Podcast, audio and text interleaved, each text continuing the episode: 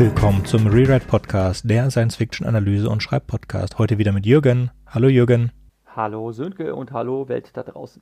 Und mir Sönke. Heute reden wir über die neue Amazon Prime-Serie Upload. Und Jürgen, hast du eine Zusammenfassung für uns? Aber sicher habe ich eine Zusammenfassung für euch. Ich habe mir diese Serie binge-watchend tatsächlich in weniger als 24 Stunden, also an einem Tag, reingezogen, weil ich nicht aufhören konnte. Sie ist nämlich sehr, sehr lustig. Es geht darum, dass man ein digitales Afterlife haben kann. Der Tod ist nicht endgültig, denn man kann seine Persönlichkeit in einem digitalen Abbild in ein Luxusressort hochladen. Und darum geht es. Es geht um das Luxusressort Lakeview, in dem Nathan, der unfreiwillig früh verstorben ist, sich wiederfindet und dieses Luxusressort mit völlig übersättigten, überdrehten Farben, ähm, was wirklich so wie ein Fünf-Sterne-Anwesen anmutet, ähm, ist halt dann seine neue Heimat und er lernt dort Nora kennen. Sie ist sowas wie der Admin oder Betreuer äh, nicht nur für ihn, sondern natürlich auch für andere zuständig, äh, für andere Gäste, die in diesem Ressort sind. Und diese Leute werden als Angel bezeichnet. Und ja, man kann sagen, es ist so eine moderne Science-Fiction-Liebesgeschichte mit einigen Verstrickungen und Verwirrungen. Das mal so in Kurzfassung. Also die ganze Geschichte wird getrieben von zwei Aspekten. Es ist äh, eine Comedy, eine Satire und es gibt einen Mystery-Effekt. Also wir fragen uns die ganze Zeit, was dem Hauptdarsteller Nathan, beziehungsweise Hauptfigur Nathan passiert ist, warum Nathan hat sterben müssen.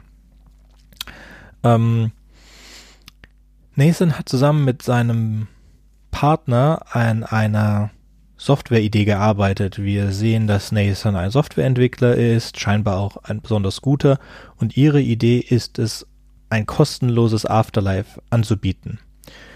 Ähm, dieses Mysterium endet mit einem Cliffhanger und wir wollen auch gar nicht zu tief darauf eingehen, weil wirklich in dieser zehn Episoden umfassenden ersten Staffel geht es nicht wirklich viel darum. Es läuft so ein bisschen an der Seite mit. Ähm, der einzige Storypunkt, der abgeschlossen ist, Nathan fehlen Erinnerungen. Und zwar äh, ein paar sehr äh, wichtige Erinnerungen daran, dass er dieses Geschäft überhaupt abgeschlossen hat oder im Begriff war, dieses Geschäft abzuschließen. Alles, was mit dieser Entwicklung zu tun hat, ist weg. Als er von seinem Engel gefragt wird, was er denn eigentlich gemacht hat, hat er gesagt, er ist Software oder von irgendjemandem gefragt wird, sagt er, er ist Softwareentwickler, aber er kann sich nicht mehr an die App erinnern, an der er gearbeitet hat. Und dann sagt die Person, mit der er geredet hat, das war schon komisch. Wir wollen mehr ein bisschen über die Welt eingehen und ähm, die mehr oder weniger, also eher mehr als weniger lustigen Ideen, auf die dort gekommen wurde. Mit was wollen wir anfangen, Jürgen? Ja, fangen wir mal mit so den ersten Eindrücken an. Ich habe ja gesagt, ähm, es ist halt eine völlig äh, übersättigt dargestellte Welt ähm, und übersättigt im wörtlichen äh, Sinne, nämlich dass die Farben einfach sehr Bonbon- und Knallfarben sind. Ähm, es wirkt halt wie ähm, so ein übertrieben aufpoliertes äh, Werbeprospekt und ähm, wie man das so von 3D-Spielen ähm, und äh, künstlichen Welten so kennt, ähm, gibt es da auch jede Menge Glitches also Fehlfunktionen, äh, die einem dann schon ganz schön auf die Nerven gehen können. Also ähm, manche Figuren äh, äh, ruckeln oder wackeln äh, zum Beispiel oder irgendwelche Sachen funktionieren nicht so ganz, wie es eigentlich physikalisch richtig sein sollte. Ähm, oder ähm, auch, dass es eine Anspielung auf natürlich etwas, was wir jetzt in der Gegenwart schon haben. Es gibt sogenannte In-App-Käufe. Er geht zum Beispiel, also Nathan geht am Anfang in seinem Luxushotelzimmer äh, an einen Kühlschrank und macht den auf und dann sieht man halt, äh, was für ein lustiger Gag eigentlich das wäre, wenn man in einer virtuellen Welt äh, sich befindet, wo ein Kühlschrank ja nicht so ein einfacher Kühlschrank sein muss ähm, wie in der Realität, sondern er öffnet halt die Kühlschranktür und kann dann halt wischen wie über ähm, so ein äh, Tabletboard und wicht, äh, ändert mit einer Wichbewegung immer dann, was in den Regalen drin ist. Also erstmal sind da Snacks drin, dann wicht er zur Seite und dann sind da Drinks drin und dann wicht er nochmal zur Seite und auf einmal sind da McDonalds-Produkte im Regal. Das ist natürlich erstmal ein lustiger Gag und dann streckt er die Hand aus und möchte sich so ein Fastfood-Produkt holen und dann geht ein ähm, blauer Button, äh, grüner Button geht dann auf, äh, wo steht ähm, In-App äh, Purchase ähm, 2,99 Dollar. Das muss er nämlich extra bezahlen. Ne? Und da muss man natürlich dann schon mal schmunzeln, weil man das ja tatsächlich kennt, ne? dass man so mit einem vermeintlich attraktiv günstigen Angebot geködert wird und alles, was man dann zusätzlich will, äh, muss man dann extra drauf bezahlen. Und äh, solche äh, kleinen Schmunzler und so kleinen Gags, die tatsächlich unserer gegebenen Realität und Technikentwicklung ähm, schon entnommen sind, die sind halt in diese Serie eingebaut, nur in einem etwas moderneren Gewand. Also das Ganze spielt natürlich in der Zukunft. Es gibt Dinge, so weit sind wir noch nicht, äh, wie etwa Self-Driving Cars. Ähm, da wird ja fleißig dran gearbeitet. Und am Anfang kriegt Nathan zum Beispiel ein, ähm, ein Knöllchen, also er kommt mit der Polizei in Konflikt, da lebt er noch, ähm, indem er mit seinem Self-Driving Car äh, durch die Gegend fährt und dann auf einmal aus Laune heraus, äh, ähm, ja, selbst zum Steuer greift, aber ähm, das Steuer ist eigentlich nichts weiter als so ein äh, Game Controller. Von, ich denke, das ist ein, vom Design her müsste es ein PlayStation Controller sein. Und ähm, er fährt dann halt auf der Autobahn Autorennen und wird deshalb von einer Polizeistreife angehalten. Die Polizeistreife ist aber in Wahrheit nur eine fliegende Drohne, wo ein ähm, Tablet-Monitor dranhängt. Und da ist dann halt die Polizistin, die ihn eine Verwarnung erteilt hm, und mit der äh, flirtet er dann rum, äh, bis ihn sein Autocomputer dazwischen quatscht und sagt, ja, seine Verlobte hätte sich gerade gemeldet und dann ist die äh, Polizistin beleidigt und die Drohne fliegt weg. Ähm, und es sind lauter so, so schöne ähm, Bonbons, möchte ich sagen, so der Technikentwicklung, wie sie tatsächlich auch zum Teil bald kommen könnte und dann halt noch ein bisschen weiter gedacht. Ja, also wir haben von Nace am Anfang nicht besonders viel. Er kommt schon so ein bisschen als der äh, gut aussehende, in sich selbst verliebte Playboy rüber, aber sobald er im Lakeview ähm, angekommen ist und seine verwundbare Seite man sieht und dass er da eigentlich gar nicht hin wollte, weil er hatte eigentlich nicht vor zu sterben. Und dann Nachdem er seinen Unfall hatte, sind sie halt im Krankenhaus mit Ingrid, seiner Verlobten, zu der einen Seite, die sagt, meine Familie, meine Familie ist eine Lakeview-Familie, wir haben unbegrenztes Datenvolumen, was auch später wichtig ist, und ähm, scannt ihn und äh, er, er will eigentlich operiert werden, aber entscheidet sich, er ist ja er ist ja total, er ist ja am Sterben, er ist ja, ähm, er hat natürlich durchlöcherte Lungen und alles mögliche und lässt sich dann scannen. Jürgen, ich weiß, du findest den Gag lustig, wo seine Mutter und Ingrid dann dem Scannen zugucken. Deswegen erzählst du es mal. Okay, also ähm, es ist halt so, er wird, ähm, er hat einen Unfall gehabt, sein Self-Driving Car ist gecrashed, das lag aber nicht an ihm, sondern das Auto hat selbstständig ähm, sich unter einen LKW gerammt und er kommt dann halt schwer verletzt ins Krankenhaus und äh, während er den Flur lang geschoben wird, wird ihm erklärt, ja, sie sind eigentlich äh, äh, sehr schwer verletzt und sie haben jetzt zwei Möglichkeiten. Wir versuchen sie zusammenzuflicken, kann aber sein, dass sie es nicht überleben, oder wir gehen auf Nummer sicher und lassen sie, werden sie gleich schon mal scannen. Also wir machen gleich schon einen Upload mit ihnen, dass sie auf jeden Fall äh, zum Beispiel dann nach Lakeview können. Und er weiß nicht so recht, aber seine Freundin Ingrid sagt halt, ja, äh, sie übernimmt das dann auch, die Kosten, das ist halt äh, nicht billig. Ja? Und ähm, dann lässt er sich da mehr oder weniger zu bequatschen und dann sitzt er halt auf einem Stuhl, hat so eine Art äh, Haube über sich, mit der er dann äh, gescannt werden soll. Und ähm, genau in dem Moment dachte ich mir, also so tödlich verletzt sieht er eigentlich gar nicht aus, dass er jetzt unbedingt ähm, sicherheitshalber schon gescannt werden sollte, weil, weil er nicht mehr lange zu leben hat. Also das ist wirklich das, was ich mir in dem Moment dachte. Der, der sieht gar nicht so schlimm aus. Ne? Ähm, das ist ja wohl übertrieben. Und äh, dann wird es halt äh, sehr, sehr makaber. Ähm, ein ähm, Mitarbeiter oder wie soll man sagen, ein Pfleger, genau, ein Pfleger kommt äh, mit einem großen Bottich äh, so eine Badewanne, großen Bottich angefahren, der mit Eis gefüllt ist und äh, schiebt das Ding vor seinen Stuhl direkt dahin. Ne? Und er fragt, wozu ist denn das? Ja, für später. Kriegt er nicht genau erklärt. Und ähm, Ingrid, seine Verlobte und seine Mutter sehen dem Digitalisierungsprozess jetzt zu. Er hat halt diese Haube über sich. Mathe. So, schaut euch die Serie an. Sie ist sehr unterhaltsam. Man kann sie super gut wegbingen. Von der Philosophie finde ich, ist nur relativ wenig drin. Es ist mehr etwas zum Unterhalten, popcornig, aber auch sehr cool. Denn ab jetzt wird hart gespoilert. Genau. Danke für den Hinweis, Sönke. Genau, jetzt kommt nämlich der erste krasse Gag äh, dieser Serie schon. Und das ist, muss ich jetzt leider mal spoilern. Denn es ist auch für den weiteren Verlauf der Serie nicht uninteressant. Ähm, denn man lernt dann ganz schnell als Zuschauer, dass diese, diese Entscheidung für den Upload sehr, sehr endgültig und auch unumkehrbar ist. Nämlich, Nathan sitzt halt auf diesem Stuhl, hat dieses haubenartige Instrument über sich. Vor ihm ist dieser mit Eis gefüllte Bottich. Seine Verlobte und seine Mutter schauen zu äh, durch, die, durch so eine Krankenhaustür. Ähm, und dann gibt es einen Blitz und Ingrid und seine Mutter schreien laut auf und dann schneidet die Kamera wieder rüber auf ihn und Nathan sitzt dort kopflos. Nämlich dieses Scangerät führt immer dazu, dass die äh, Probanden oder die Kunden danach enthauptet sind. Und sein enthaupteter Leichnam fällt dann wie ein nasser Sack in den Eisbottich rein. Also das ist wirklich ein sehr, sehr krasser Effekt. Ne? Man ist dann auch erstmal ein bisschen geplättet, wenn man das sieht, weil man damit jetzt wirklich nicht gerechnet hätte. Das ist halt extrem makaber. Ne? Ähm, ja, und dann ist das Ganze halt abgehakt. Dann ist Nathan in der digitalen Welt und es gibt ihn danach auch wirklich nicht mehr. Er ist dann wirklich endgültig tot. In dieser Welt gibt es viele Dinge, die weitergedacht sind. Das heißt, wie in Zurück in die Zukunft 2 werden die meisten dieser Dinge nicht so passieren. Was sie haben, sind 3D-Drucker. Die verwenden sie vor allen Dingen zum Drucken von Essen.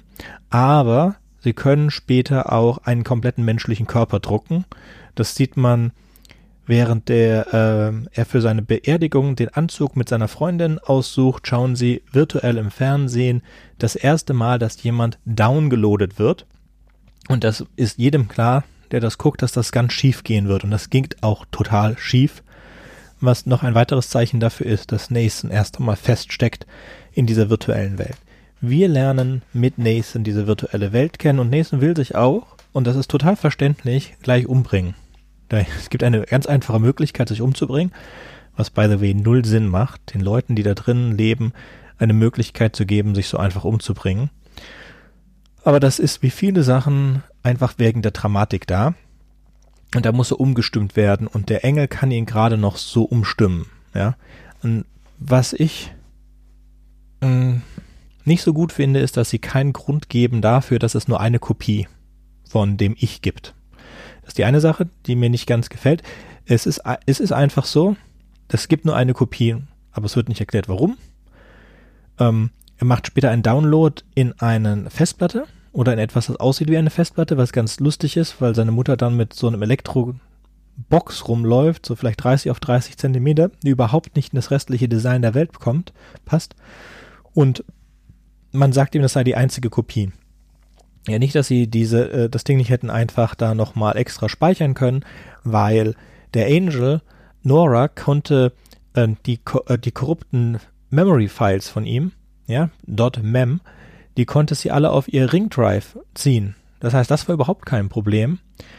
Dann verstehe ich nicht, warum es ein Problem sein sollte, äh, eine Kopie von dem ganzen Ding zu machen. Wobei es, es äh, führt auch nachher einen Anschlag auf die Serverfarm und es gibt Backups, allen möglichen Mist. Ja, also wenn, wenn wir da schon drüber sprechen, kannst du dich an ähm, unsere Besprechung von äh, Die Unvollkommenen erinnern? Mhm wo es auch darum ging, also ähm, in einer unserer früheren äh, Podcast-Ausgaben, da ging es um ähm, das Thema künstliche Intelligenz in der Literatur. Und da haben wir ein paar ausgewählte Romane besprochen, ähm, größtenteils auch von deutschen Autoren. Und da habe ich äh, unter anderem erwähnt äh, Die Unvollkommenen, das ist die Fortsetzung von Die Optimierer von der deutschen Autorin Theresa Hannig. Und da geht es auch darum, dass ähm, Menschen mit ihrer Persönlichkeit digitalisiert werden, aber dass diese Kopien einzigartig sind.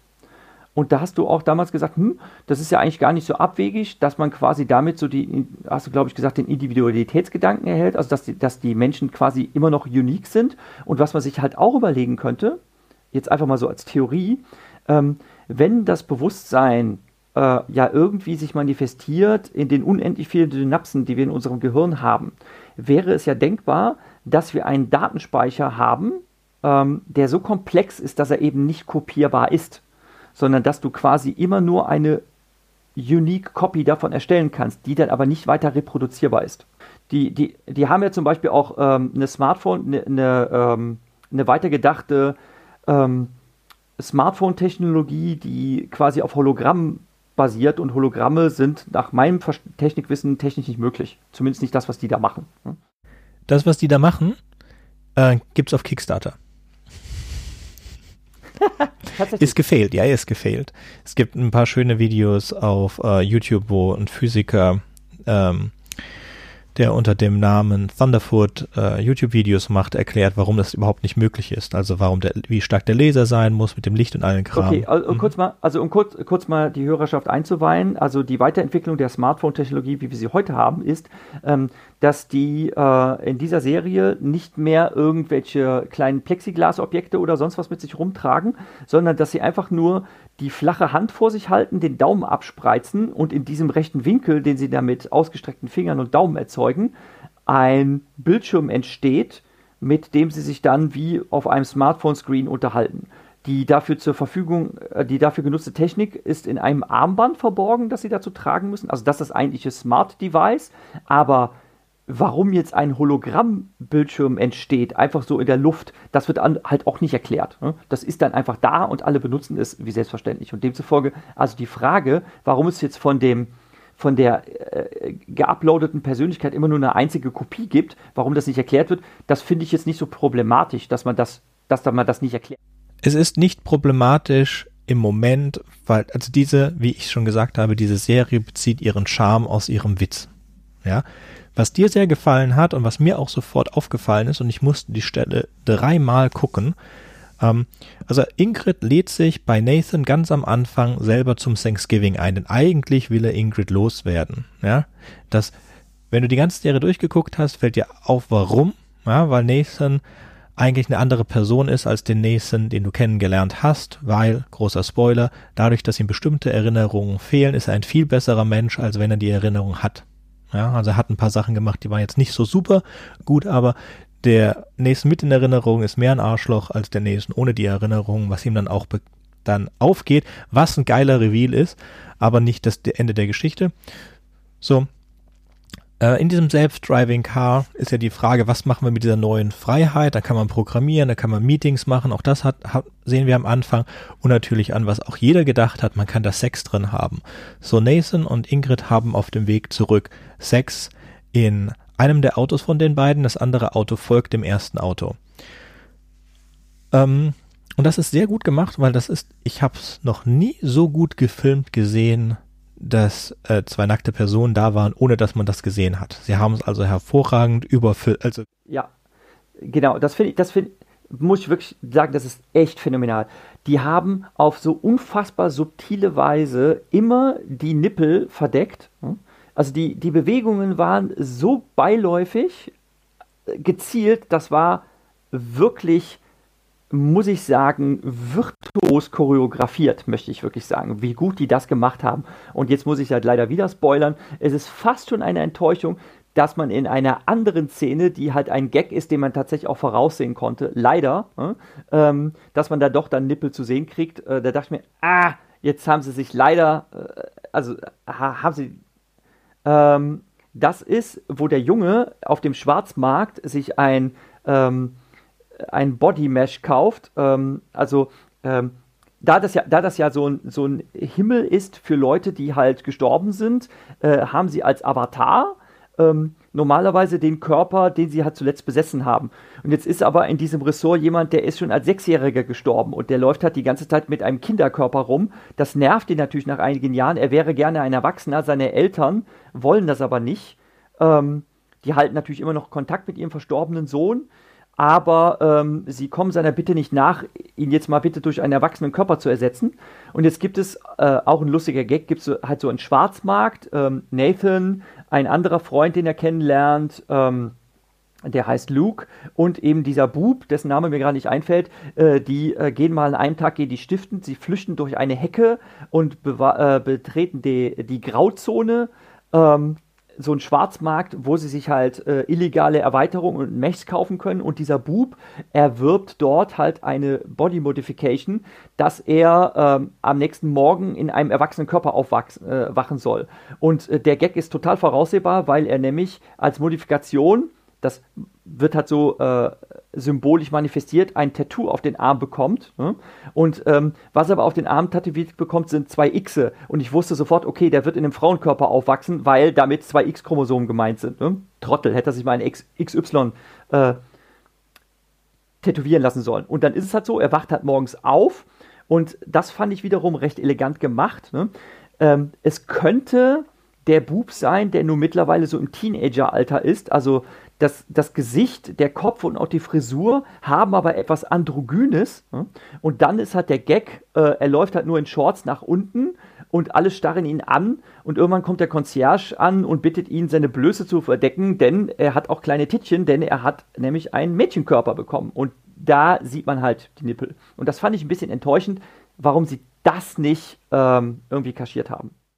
Das ist ja nur ein Body-Double. Die konnten sich ja jemanden aussuchen, nur für diese Szene. Das ist ja kein Schauspieler, der im Cast mitspielt. Die Scha Schauspielerin. Die Schauspielerin hat ja nur diese Szene. Ja, trotzdem. Äh, nein, nein, nein, nein, trotzdem. Äh, ich muss da, muss sie da widersprechen, denn es ist, es ist wirklich ganz konsequent gehalten von der Serie, dass sie abgesehen von den zum Teil sehr brutalen Sachen, die man sieht, also ne, wie gesagt, Kopf weggesprengt direkt in der, in der Auftaktepisode. Ne, ähm, also man sieht zum Teil ein paar Sachen, die sehr, sehr krass sind, was die Darstellung von Gewalt betrifft. Ne, aber es ist halt so übertriebene, klamaukhafte Gewalt, so ähnlich wie in Zombiefilmen. Ne, aber es ist wirklich ganz konsequent gehabt und das ist halt typisch amerikanisch. Ne, ähm, dass, äh, dass du keinen Nippel zu sehen kriegst. Also No Frontal Nudity ganz konsequent, äh, dass auch, es ist auch so ein Gag, dass äh, in einer Szene jemand, weil er sich einfach nicht leisten kann, ähm, einen voll ausgerüsteten Avatar hat, nackt durchs Bild läuft, aber keine Genitalien hat. Ne? Es ist halt auch so ein Gag. Ne? Es ist halt absichtlich alles jugendfrei gemacht, ne? was auch selber als Gag verarbeitet wird. Und wir haben halt eben über diese Sexszene in dem Self-Driving Car geredet, dass das sogar richtig elegant gemacht ist. Und da fand ich dann enttäuschend, dass in einer anderen Szene das eben äh, gemacht haben.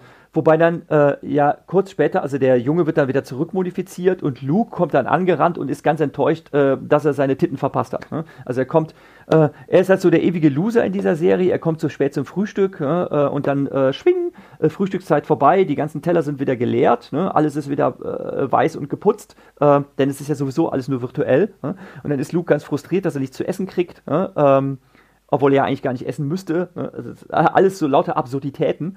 Ähm, und er ärgert sich dann im Nachhinein, dass er auch äh, um eine Minute verpasst hat, dass er äh, ja die, die Teenager-Tittchen nicht gesehen hat von ihm, von dem Bub. Ja. Also das erklären sie, sie werden, würden verrückt werden. Wenn sie nicht auf Toilette gehen müssten und nicht essen müssten, dann sind die ersten komplett verrückt geworden. Mhm. Ja, es gibt auch schwarz-weiße. Also dein Abbild wird aus, aus Bildern und so weiter von den Angels gebaut und die Angels haben auch die Aufgabe, die Erinnerung zusammenzubauen. So die Engel bilden, äh, bauen eigentlich das Softwarekonstrukt aus den Erinnerungen zusammen. Was ein sehr interessanter Hint ist. Genau, und von bestimmten älteren Leuten, also 100-Jährigen oder so, da haben sie halt nur Schwarz-Weiß-Bilder aus deren, aus deren Jugend. Und dass die dann nicht äh, nachgekallert wurden, ist halt, ein, ist halt ein Gag. Ja, eigentlich könnten wir das heute schon nachkallern. Ja, ach ja, äh, nebenbei, die Serie spielt übrigens in den 2030ern. Das weiß man, das weiß man, weil äh, bei der Beerdigungsfeier, also Nathan, für Nathan wird ja extra eine schöne Trauerfeier gemacht, an der er dann selber teilnehmen kann auf dem Screen und äh, die Hinterbliebenen sich dann mit ihm auch unterhalten können. Das ist, das hat auch so eine herrlich absurde äh, äh, Vorstellung, wenn man sich halt so überlegt, so, man, man macht eine Trauerfeier und der, der Betrauerte ist halt auch da. und man unterhält sich mit dem. Ja, das, durch den Spiegel, das ist, das ist, ziemlich geil. Ja, ja. Ja, und dann, ähm, und, ähm, und dann wird, wird halt seine, werden halt seine ähm, Daten, seine Geburtsdaten eingegangen. Also er ist in den 2000ern geboren und dann äh, 2033, glaube ich, gestorben. Und da spielt die, spielt die Serie dann halt. Genau. Also es gibt halt sehr, sehr viele Gags. Ähm, davon äh, wird die Serie getragen. Ähm, was mir aber auch sehr gut gefallen hat, ist, dass die das nicht überreizen. Ähm, denn leider fand ich die ersten zwei Episoden so ein bisschen überspannt von den Gags. Die haben ein bisschen zu sehr übertrieben. Ähm, und es wird äh, im Lauf der Serie wird es immer feinsinniger und ähm, dieser Mystery-Teil, dieser, dieser äh, Crime-Story-Teil, also dass man dann, ähm, dass es fraglich wird, warum halt sein, das ist in der ersten Episode schon klar, dass irgendwie fraglich ist, warum sein Auto überhaupt einen Unfall hat. Ähm, und ähm, er wird ja regelrecht überrumpelt, ähm, sich, sich hochladen zu lassen. Und ähm, man vermutet halt, dass seine Freundin ähm, vielleicht auch irgendwas angestellt hat und dieser Verdacht erhärtet sich dann auch, allzu sehr wollen wir jetzt nicht spoilern, dass sie da irgendwie mit drin steckt und dass das, dass das eigentlich nicht wirklich ein Zufall oder ein Unfall war, dass er tot ist, ähm, sondern dass er äh, beiseite geschafft wurde. Und eben ein Indiz ist halt auch seine, seine ähm, Corrupted Files, was seine Erinnerungen betrifft und dass er ganz gezielt irgendwelche Dinge nicht weiß. Mhm. Ich denke, da ist noch ein Misdirect drin. Ich denke, dass die, die, das, was wir als Ergebnis haben von Episode 1, dass das ein Misdirect noch ist. Aber egal. Äh, ich finde das. Staffel, Staffel 1 meinst du? Se Season 1, nicht Season 1. Season 1, ne? mhm. genau. Ja. Ich finde übrigens, und ich möchte da jetzt bewusst nicht spoilern, aber ich muss wirklich sagen, es ist einer der besten Pointen, einer der besten Abschlüsse einer Serie, die ich seit langem gesehen habe. Ich habe so schallend gelacht bei dem Schluss. Das ist einfach so genial. Ne? Ähm, ich habe echt gelacht. Ne? Ich fand das eine ganz fantastische Idee. Ich fand das ein super Schlussgag. Ne? Und das, das macht einen jetzt auch echt gespannt, wie das weitergeht. Und ähm, mir hat es halt, wie gesagt, auch sehr gefallen, dass es, ähm, dass es schon etwas tiefgehender und etwas emotionaler wurde. Ähm, dass so dieser, äh, möchte ich sagen, Romantic-Comedy-Teil seinen Raum bekommt und äh, etwas weniger Klamauk ist dafür. Ähm, ich finde es auch gut, dass man so ein paar falsche Fährten hat und dass es so ein paar Twists gibt, mit denen man dann auch wirklich nicht gerechnet hätte. Das, ähm, also ich muss sagen, in der Rückschau ist die Serie viel besser durchdacht, als man bei den ersten zwei Episoden meint. Also ich muss sagen, man muss so sich bis zur dritten Episode Zeit lassen, um mit der Serie ein bisschen warm zu werden. Äh, ich fand es gerade in der ersten Episode noch ein bisschen arg überzogen. Liegt aber auch daran, und das finde ich auch sehr, sehr gut gemacht, dass Nathan ein, am Anfang extrem unsympathisch ist. Er ist einfach ein Mensch mit einem miesen Charakter und, das hat Sönke ja vorhin schon erklärt, weil ihm gewisse Teile seiner Erinnerungen, die seine Persönlichkeit ausmachen, dann fehlen, als er in Lakeview hochgeladen ist, verändert sich dadurch seine Persönlichkeit und er wird dadurch liebenswürdiger. Und das ist, finde ich, das finde ich auch phänomenal gut gemacht. Ähm, und in dem, in dem Punkt möchte ich gerade mal einen Querverweis geben, woran mich das erinnert hat. Aber Sönke, vielleicht kommst du auch drauf. Woran erinnert uns das? Erzähl. Weißt du es nicht? Nein, es erinnert mich an was anderes sehr wahrscheinlich. Okay, ich werfe mal was in den Raum und zwar Total Recall. Mich hat das an Total Recall erinnert. Denn und ich rede jetzt nicht von äh, diesem Remake mit Colin Farrell. Diesem Film habe ich mich verweigert. Ich meine das Original mit Arnold Schwarzenegger.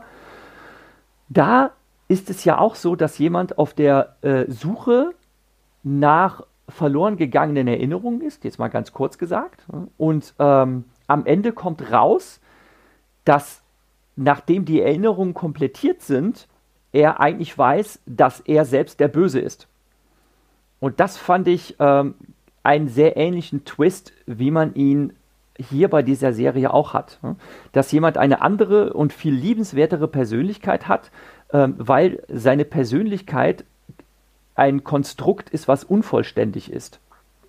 Und der Versuch, diese Lücken zu füllen, dazu führt, äh, dass eine andere Persönlichkeit halt dabei rauskommt. Und wenn, wenn diese ursprünglichen Lücken wieder ersetzt werden, kommt halt raus, ne, okay, er ist eigentlich böse, beziehungsweise viel böser, als man meinte. Ne? Es ist dann, ich möchte sagen, ein doppelter Twist. Ähm, das ist halt wirklich wie bei Total Recall. Finde ich eine witzige Idee. Ne? Und das gesamte Setting, ähm, also dass jemand ähm, in einem digitalen Paradies lebt mit einer hochgeladenen Persönlichkeit, das ist natürlich auch schon in älteren Filmen oder Werken verarbeitet worden. Kannst du da ein paar Titel nennen? Sonst würde ich welche nennen. Nenn du mal. Ich habe ganz andere Sachen auf meiner Liste.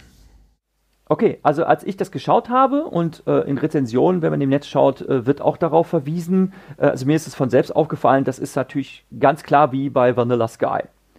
Ähm, Vanilla Sky selbst ist allerdings ein Remake gewesen von einem paar Jahre älteren Film mit dem Titel Open Your Eyes. Beide übrigens mit Penelope Cruz. Und äh, da geht es halt darum, dass jemand angeblich einen Mord begangen haben soll und äh, wird dazu äh, vernommen.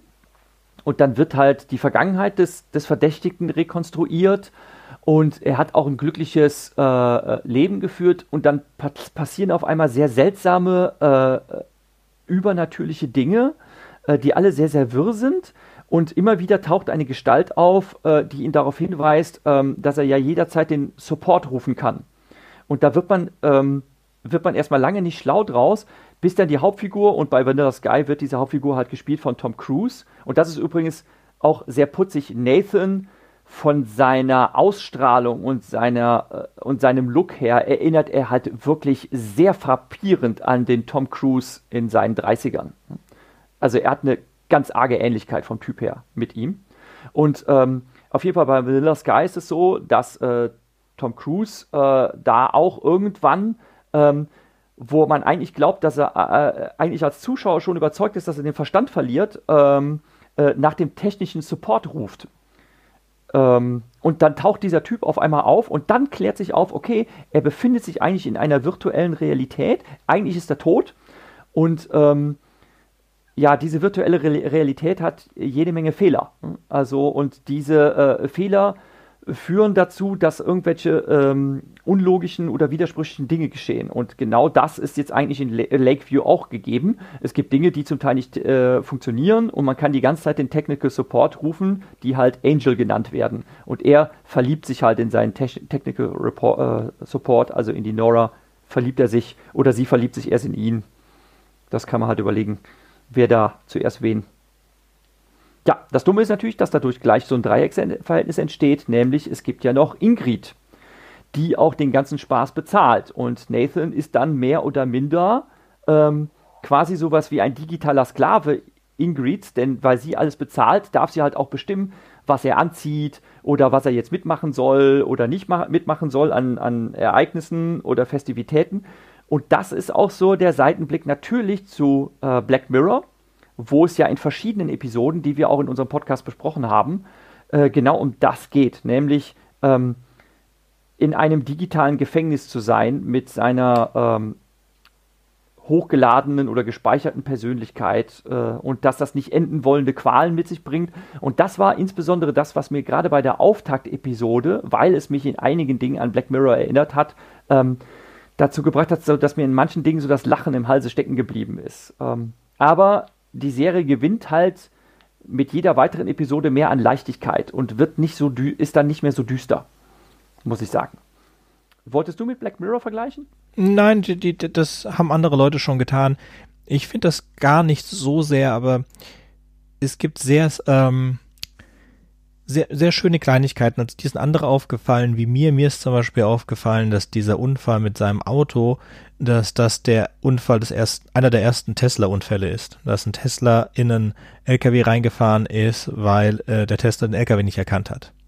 Und ist auch sehr schön diese, diese, ähm, diese Diskussion, weil er äh, passt in diesem Augenblick auf und redet mit dem Auto und sagt zu der, äh, zur künstlichen Intelligenz des Autos, das ist ein Auto, du musst halten ja, weil das auf weiter Strecke ist das einzige. Und das Auto sagt, nein, da ist überhaupt nichts. Und er versucht das so richtig in so schmerzhaften 20 Sekunden oder so versucht er sich zu retten und er kann aber nichts dagegen tun, dass das Auto in diesen äh, LKW reinrast hinten, weil es ihn einfach nicht erkennen will, weil irgendwer dran rumgearbeitet hat.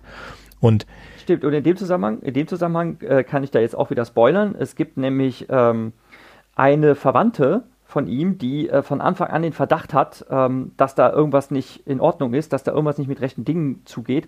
Und diese wird dann irgendwann auch von einem Self-Driving Car umgebracht. Also sie sitzt in so einem Self-Driving Car, auf einmal wird, werden die äh, Fenster dunkel, sie sieht nichts mehr, sie merkt aber, dass das Auto beschleunigt, dann hört man, dass das Auto über irgendeinen so Holzuntergrund fährt, ne, so rubbel, rubbel, rubbel, rubbel, rubbel. Und dann kann man sich schon, bevor man es überhaupt sieht, kann man sich denken, okay, ähm, das Auto ist jetzt wahrscheinlich zum Hafen gefahren, fährt über irgendeinen so Hafenpier und stürzt sich gleich ins Wasser. Also bevor man das überhaupt sieht, kann man sich das zusammenreimen. Dann stoppt das Auto lustigerweise, die, die, die Fenster werden klar und dann ist so eine Anzeige Fußgängervorrang. Und dann ist irgend so ein Bub mit seinem Eis, der ist vor das, äh, mit seinem äh, Kunstspeiseeis, was, was er in der Hand hat, ist äh, vor das Auto gelaufen. Das Auto hat, äh, wie es den Sicherheitskriterien entspricht angehalten, um den Fußgänger beiseite zu äh, durchzulassen, um keine Personen, keine Pedestrians äh, zu äh, gefährden. Und nachdem das erledigt ist, wer, wird, werden die äh, Scheiben wieder dunkel und das Auto rast weiter und stürzt sich dann halt ähm, in den Hafen und ähm, die Insassin stirbt. Und das fand ich natürlich auch einen sehr lustigen Gag, weil es genau auch wieder dieses Aufgreifen ist mit der Gefahr von Self-Driving Cars. Ja, und wie ist das eigentlich? Äh, schützt man den Insassen oder schützt man den Fußgänger und wie macht man das mit der Priorisierung über Leben und Tod, äh, wenn eine KI diese Entscheidung hat und nicht ein Mensch? Ähm, und genau diese Diskussion ähm, wurde halt quasi eingebaut als Gag in diese Serie. Mhm. Wobei wir nicht sicher sein können, dass sie tot ist. Ich habe jetzt, ich habe viel rumgespult und auch schneller geguckt. Ich kann mich jetzt nicht erinnern, dass sie gesagt haben, dass sie tot ist, nur dass sie nicht antwortet. Ähm, mhm. Wobei die anderen Leute tot sind. Also es gibt dann auch so, so eine Szene, wo man dann einen Haufen Leute in einem äh, Konferenzraum sieht, die alle keinen Kopf haben, weil die wohl falsch gescannt worden sind. Ähm, genau. Und auch, er hackt sich ja am Anfang in sein Auto rein, indem er, das ist ein Override, den er da macht, ein Manual Override, indem er seine Spielkonsole da, äh, äh, nein, Controller, Spielcontroller da einsteckt und er ist ja ein Coder und dann sieht man auch ungefähr seine Fähigkeiten und dann rast er halt rum, wird von der Polizei entdeckt und sagt, das war ein Virus und das Auto sagt, ich kann mich an nichts erinnern, weil das Auto war zu dem Zeitpunkt nicht, nicht unter Kontrolle und dann stirbt er wegen so einem Virus. Also es ist schon, da sind schon ein paar Sachen drin. Auch, dass man diese, wir sehen halt verschiedene Charaktere. Wir sehen Luke, der sich selber umgebracht hat oder sich selber digitalisieren lassen, Freitod gewählt hat nach fünf Jahren ohne Beine, war ehemaliger Soldat. Wir sehen einen ultrareichen ähm, Typen, der da die Ewigkeit lebt. Wir sehen da extrem alte Menschen, die noch schwarz-weiß sind, die ähm, do dort leben. Ähm, das Kind, das nach einem auch sehr lustigen Unfall da, äh, da reingebracht worden ist. Wir sehen auch andere ja, Möglichkeiten. Das, genau, in dem, in dem Zusammenhang übrigens ein sehr lustiger äh, Unfall. Wovon die Le Serie lebt, sind nicht allein nur die Gags, sondern sehr häufig auch die Dialoge. Die Dialoge sind zum Teil wirklich zum Brüllen.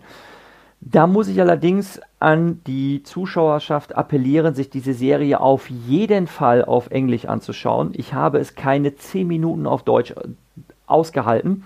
Sie ist auf Deutsch wirklich lausig synchronisiert, also wirklich dahingehend lausig, dass man sich allein daran stört, ähm, dass die Lippenbewegungen viel zu schlecht gematcht sind, was ihnen dann auf Deutsch in den Mund gelegt wird an Rede. Also das sieht, das sieht wirklich aus, als würde man den Film asynchron gucken. Und ähm, wenn man das mal vergleicht, also ich habe wirklich da alle möglichen Sachen ausprobiert, wenn man zum Beispiel sich es im Originalton anschaut und mal die deutschen Subtitles dazu einblendet, dann sieht man ja im Direktvergleich, okay, was würden die auf Deutsch sagen, aber was sagen sie in Wirklichkeit? Das ist leider wirklich schlecht gemacht und ich habe das dann auch, wie gesagt, nach kurzer Zeit aufgegeben und ähm, ich bin mir ziemlich sicher, dass da viele Gags bei der Synchronisation auch auf der Strecke bleiben würden. Und dieser Junge zum Beispiel, der mit äh, sechs ja leider schon gestorben ist, äh, es kommt dann später raus, wie er gestorben ist. Er ist nämlich in den Grand Canyon gestürzt. Mhm, er ist ähm, zwölf, aber ansonsten aber, hast du recht. Echt? Er war. Nein, er ist mittlerweile zwölf, aber er, ist, er hat den Körper eines Sechsjährigen. Nein, er ist mittlerweile acht, 19. Ach ja, stimmt, genau. Nein, stimmt, genau. Ich habe mich vertan. Er ist schon sechs Jahre da drin. So war's. Genau. Er ist schon sechs Jahre da drin.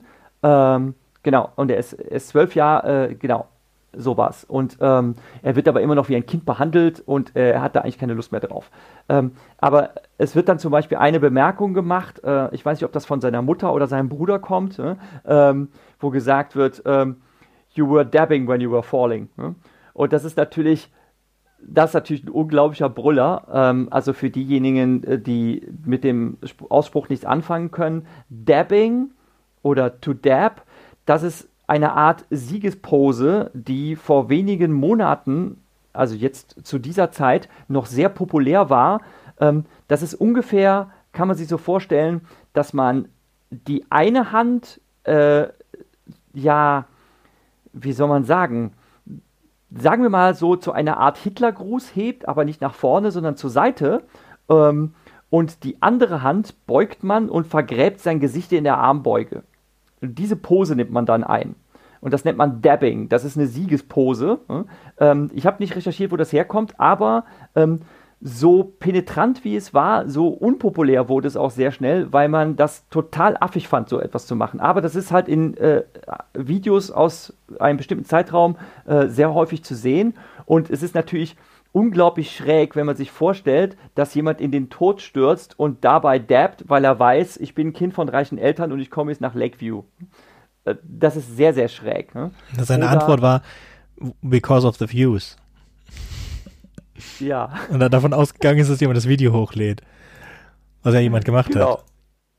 Ja. Und, ähm, und solche, solche Gags gibt es äh, zuhauf, äh, wie auch ähm, zum Beispiel, dass er äh, dass, dass Nathan öfters natürlich mit seiner Freundin Ingrid auch telefoniert. Also er kann ja aus dem Totenreich dann einfach, wie er einen Telefonanruf machen würde, Kontakt mit seiner Verlobten aufnehmen. Und ähm, äh, er erwischt sie halt immer wieder bei irgendwelchen Verrichtungen. Sie ist halt so ein quirliges High Society Girl. Ähm, und äh, die verbringt dann natürlich auch sehr viel Zeit äh, in Kosmetikstudios und sonst irgendwie was. Ähm, nur wie weit die Kosmetik und die Selbstdarstellung mittlerweile geht, ähm, das wird da auch unverblümt ähm, äh, angesprochen. Also dass zum Beispiel ähm, äh, der Doc da ist für die neue Vaginoplastik oder dass sie einen äh, Schamhaar-Hairdresser hat. Und ähm, was ich oh. Nee, der Satz, den kompletten Satz. You have a pube stylist? I thought you don't have pubes at all. Yes, that's why I have a pube stylist. also, du hast einen Schamhaarfriseur? Ich dachte, du hast überhaupt kein Schamhaar. Ja, deswegen habe ich einen Schamhaarfriseur. Genau, das ist, das ist völlig, also unglaubliche Absurditäten und äh, wo wir ja schon die ganze Zeit beim Spoilern sind, es gibt einen Dialog, da habe ich mich einfach weggeschmissen vor Lachen, weil das so unfassbar absurd ist. Ne? Ähm, Ingrid inszeniert sich halt sehr selbst damit, ähm, dass sie halt äh, als High Society Girl ähm, so eine ungewöhnliche Art von Beziehung jetzt führt, nämlich dass sie einen Freund hat, einen Verlobten hat, der sich schon im Totenreich befindet und äh, demzufolge halt diese ewige Liebe feiert und dann hat sie äh, ein Interview klar gemacht und dann ist halt so eine High Society äh, Reporterin da, die ein Interview führt mit ihr. Sie sitzt dann halt auf der Couch und äh, Nathan ist über einen Bildschirm zugeschaltet und ähm, sie sollen dann halt so sagen, wie es so ist, äh, also wie es so läuft und ob das nicht eine ungewöhnliche Beziehung ist. Und da merkt man schon so ein paar Verstimmungen und Meinungsverschiedenheiten. Ähm, und dann ähm, stellt sie auch eine sehr indiskrete Frage, sagt sie, ja, aber jetzt mal ehrlich, wie ist denn so der Sex? Ne? Und ähm, und sie sagt dann so, ja, ähm, ja, noch, wir haben, wir, also er sagt, ja, sie wollte eigentlich nicht, ne? Und sie sagt, also verbessert ihn ja noch nicht, ne? Und dann sagt er, ja, du wolltest nicht, weil du diese VR-Anzüge, diese Sex-VR-Anzüge so eklig fandst. Ja, nee, ne? Ähm, so war das nicht, sondern ich warte einfach auf die neu, auf das neueste Modell. Hihihihi. Ne? Und auf diese Sex-VR-Anzüge kommt man dann später in der Szene nochmal zurück. Aber dann versucht sie abzulenken und da habe ich mich einfach weggeschmissen. Dann fragt sie nämlich, ja, apropos, und dann fragt sie die Reporterin, wollen Sie eigentlich nicht eins unserer neuesten Sextapes sehen? Hm? Also, das, was? So, also sie ist ein solches High Society Girl, dass sie einer äh, High Society Reporterin eins ihrer Homesex-Videos anbietet, halt so quasi für die Eigen-PR. Hm? Äh, guck mal, was für tolle Homesex-Videos wir haben. Und dann setzt sie noch einen drauf, dass sie sagt, ja, mein Daddy konnte Ang Lee als Regisseur dafür gewinnen, hm? äh, also den Film zu schneiden. Und da habe ich mich weggebrüllt vor Lachen, denn Ang Lee, wenn man das weiß, Ang Lee war der Regisseur von Filmen wie Tiger and Dragon, aber auch von Brokeback Mountain. Und das ist einfach ein unglaublicher Brüller, den als Referenten zu nennen für angebliche Post-Production von Home-Sex-Tapes, die man dann High Society-Reportern anbietet. Und solche solche Kracher, also solche Dialogkracher werden halt wirklich sehr häufig abgefeuert in der Serie. Was ich unglaublich gut finde, Mhm. Eine andere Szene, bevor ich noch zu einer kleinen philosophischen Sache komme, ist, sie ist auf einer Selbsthilfegruppe später für halt Leute, deren andere Partnerteil in, in, im Afterlife ist. Und sie fängt dann an, also ist ja komplett selbstorient, ist, selbstverliebt und narzisstisch. Und so eine ältere Dame sagt dann, ich habe von meinem Mann nichts gehört seit zwei Monaten und es ist so komisch und es wird keine E-Mail, kein gar nichts. Und dann meint sie nur zu ihr, haben sie in ihre Software die Mitteilung, haben sie in ihre Software gesagt, dass die Mitteilungen immer durchgestellt werden. Was? Das muss ich machen? Ja, gehen Sie einfach in Settings, Setting, Mitteilung an und dann rasen da die Meldungen durch und, und der Mann wird, man sieht die Nachrichten und der Mann wird immer panisch und sagt, ich muss schnell weg. den Rest, den Rest redet sie nur über sich und sagt, was sind denn meine Möglichkeiten? Ich könnte ihn, also ich will mich ja nicht von ihm trennen, ich möchte ihn nicht löschen, das ist und, und so weiter. Ähm, aber ich könnte ihn einfrieren oder nur einen Tag die Woche und so weiter. Man muss ja auch leben. Und dann möchte sie die Gruppenleiterin schon abbrechen, weil die schon irgendwie komisch vorgegangen. Ah, ich habe eine Liste gemacht, Pros und Cons. Es ist, es ist lustig. Es ist sehr lustig. So, eine, lass mir die eine Sache, ähm, Noras Vater, Nora, einer der Antriebe von Nora, der auch nicht ewig lang hält, ist, ähm, sie möchte gern, dass ihr Vater sich digitalisieren lässt, ins Afterlife gehen lässt, aber. Nur, zu, nur zur Erinnerung, Nora ist der Angel, also derjenige, die, die für die Betreuung Nathans unter anderem zuständig ist und die beiden verlieben sich halt ineinander. Gut. Dazu gibt's dann einmal eine lustige Sache, denn die, ähm, die Chefin von Nora ist eine Bitch, dazu erzählen wir gleich was. ähm, aber der Vater glaubt nicht an das Leben nach dem Tod. Und da ist diese philosophische, die Idee, ist denn der Scan von dir wirklich deine Seele? Das wird dann nur ganz kurz aufgemacht, wird aber dann äh, fallen gelassen. Wo, für, wo er macht uns aber klar, dass für ihn das nicht der Fall ist. Für ihn ist das keine Option, weil das nicht der Himmel, beziehungsweise wenn es etwas Unsterbliches ist, dann ist das auf keinen Fall der Scan und er möchte gerne mit seiner Frau ähm, wieder vereinigt werden. Und man endet da auf einer positiven Note ähm, mit dem Vater, aber es wird nicht richtig ausgelotet.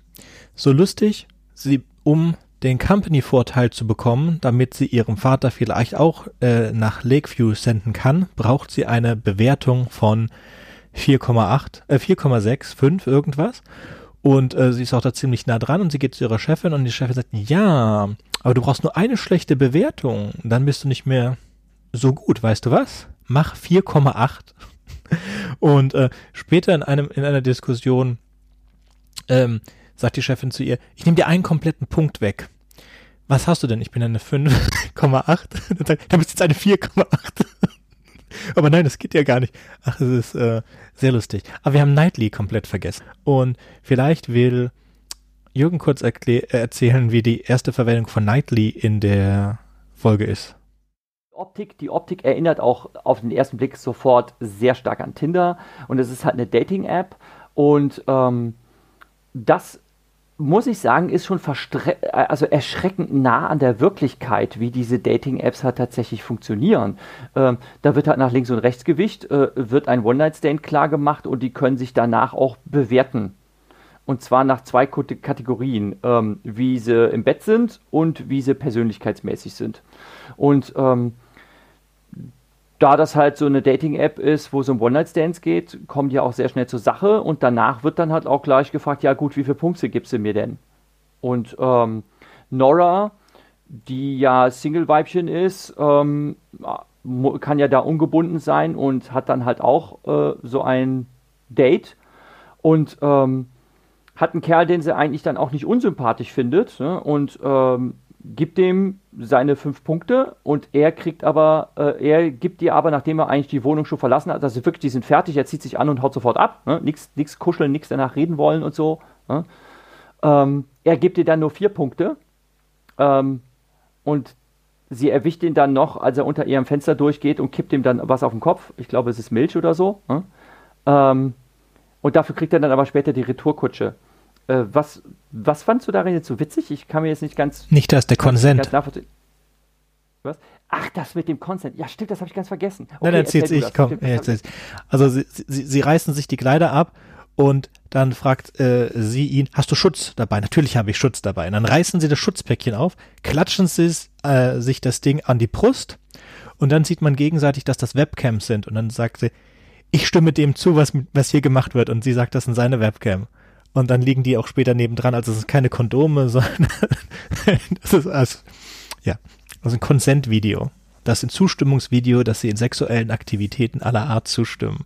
Oh, das fand ich schon sehr, ja, ich, sehr hart und sehr witzig. Das fand ich auch sehr witzig. Das fand ich auch sehr witzig. Aber auch, bei dieser Szene, und deshalb fand ich das ja so, so verblüffend gut und konsequent gemacht, ähm, in keiner der Szenen siehst du irgendwo einen Nippel. Es gibt nämlich auch eine andere Szene. Sie hat eine, also Nora hat eine Mitbewohnerin und sie ähm, guckt, sie guckt halt gerne alte romantische, äh, also alte Romantic Comedies und dann hat sie halt so eine VR-Brille auf und Kopfhörer auf und sie hat den Film schon so oft geguckt, dass sie die Dialoge mitspricht und dann zoomt die Kamera ein bisschen raus und dann sieht man, dass ihre, sieht, sieht man, dass ihre Mitbewohnerin gerade mit irgendeinem Typen Sex hat und auch nicht ohne, also ohne Geräusche dabei. Sie hört halt nichts, sie hat ja Kopfhörer, Nora hört ja nichts, hat ja Kopfhörer auf. Ne? Und da ist es halt auch so, dass ihre langen, die langen Haare ihrer Mitbewohnerin zufällig genau an der richtigen Stelle die Brüste verdecken. Also das ist wirklich sehr konsequent durchgehalten in der Serie und auf eine äh, pfiffig subtile Art und Weise. Und dann müssen sie es in der einen Szene halt irgendwie verderben und dann auch noch, ja, mit einer weiblichen oder androgynen Darstellerin, wo man sich tatsächlich unsicher sein kann, ist die überhaupt schon volljährig. Das fand ich, das fand ich dann irgendwie schon äh, schräg oder inkonsequent oder seltsam warum sie das da machen mussten. Sie hätten es ja auch, an, sie hätten es ja auch anders lösen können. Sie hätten es auch anders lösen können. Ne? Ich habe die, die, äh, ich habe das übersprungen. Ich habe es jetzt gerade nachgesehen. Du hast recht, es ist genauso. Ich denke, damit können wir auch, äh, also das war nur ein paar. Es ist noch viel mehr Zeug da drin, das unglaublich lustig ist und es lohnt sich auf jeden Fall, das anzusehen. Ich wollte, wir sind ja, haben ja im Moment wahrscheinlich alle mehr Zeit, Zeug zu gucken. Ja? Deswegen wollte ich noch ein paar andere Quickies aufmachen. Der Hauptdarsteller Nathan hat auch mitgespielt in einem anderen Film, den es bei Amazon Prime gibt, das ist Code 8. Dazu gibt es einen äh, YouTube-Kurzfilm. Wenn man sich den YouTube-Kurzfilm angeguckt hat und den toll findet und den Darsteller toll findet, dann kann man sich den Film angucken. Ansonsten reicht es vollkommen, wenn man sich den Kurzfilm anguckt, denn mehr Story hat auch der lange Film nicht. Es ist kurz zusammengefasst.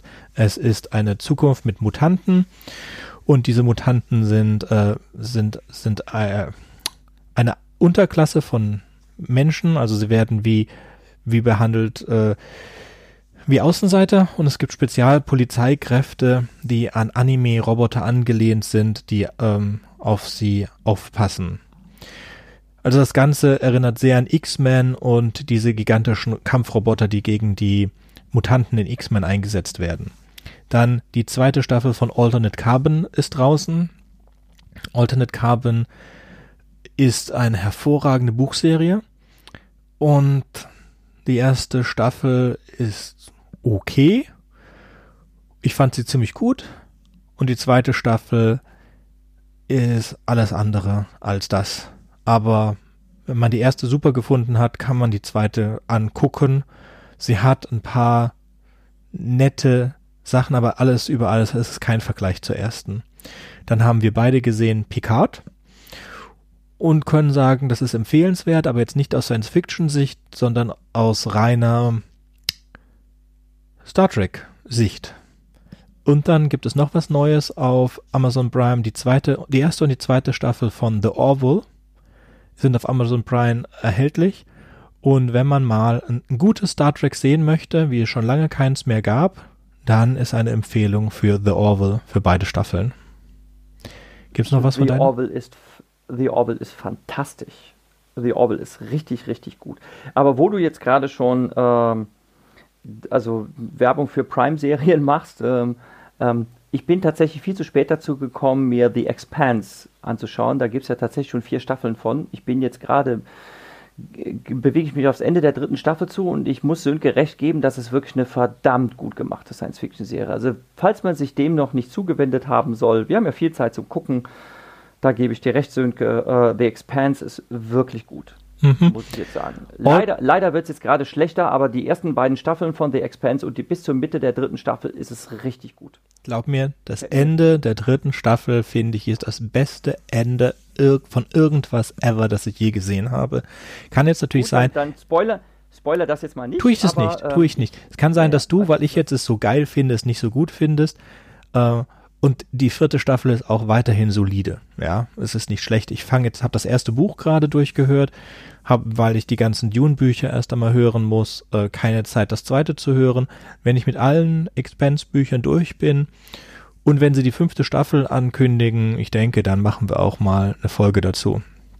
Ich überlege mir, ob wir vielleicht auch mal was zu The Orville machen sollten, denn The Orville ist wirklich super. Ja, da sind sehr interessante Konzepte drin. Gut, was ich auch auf die Liste gepackt habe, ist Total Recall. Das ist nämlich ein Buch von Philipp K. Dick, wenn ich mich nicht irre. Und natürlich gibt's den Film mit Arnold Schwarzenegger. Um, wenn ihr Themen für uns habt, dann schickt sie uns. Wenn ihr uns helfen wollt, dann bewertet uns. Wenn ihr uns schaden wollt, dann bewertet uns schlecht. also wie, wie, wie ein Freund von mir sagt oder ein Mitpodcaster sagt, ähm, wenn ihr uns mögt, dann empfehlt uns euren Freunden. Wenn ihr uns nicht mögt, dann empfehlt euch uns euren Feinden. Ja, so schlimm muss es jetzt nicht sein. Aber wir würden uns freuen. Damit wollen wir es für heute lassen. Ja. Gut, auf Wiederhören. Bis zum nächsten Mal. Tschüss. Ciao.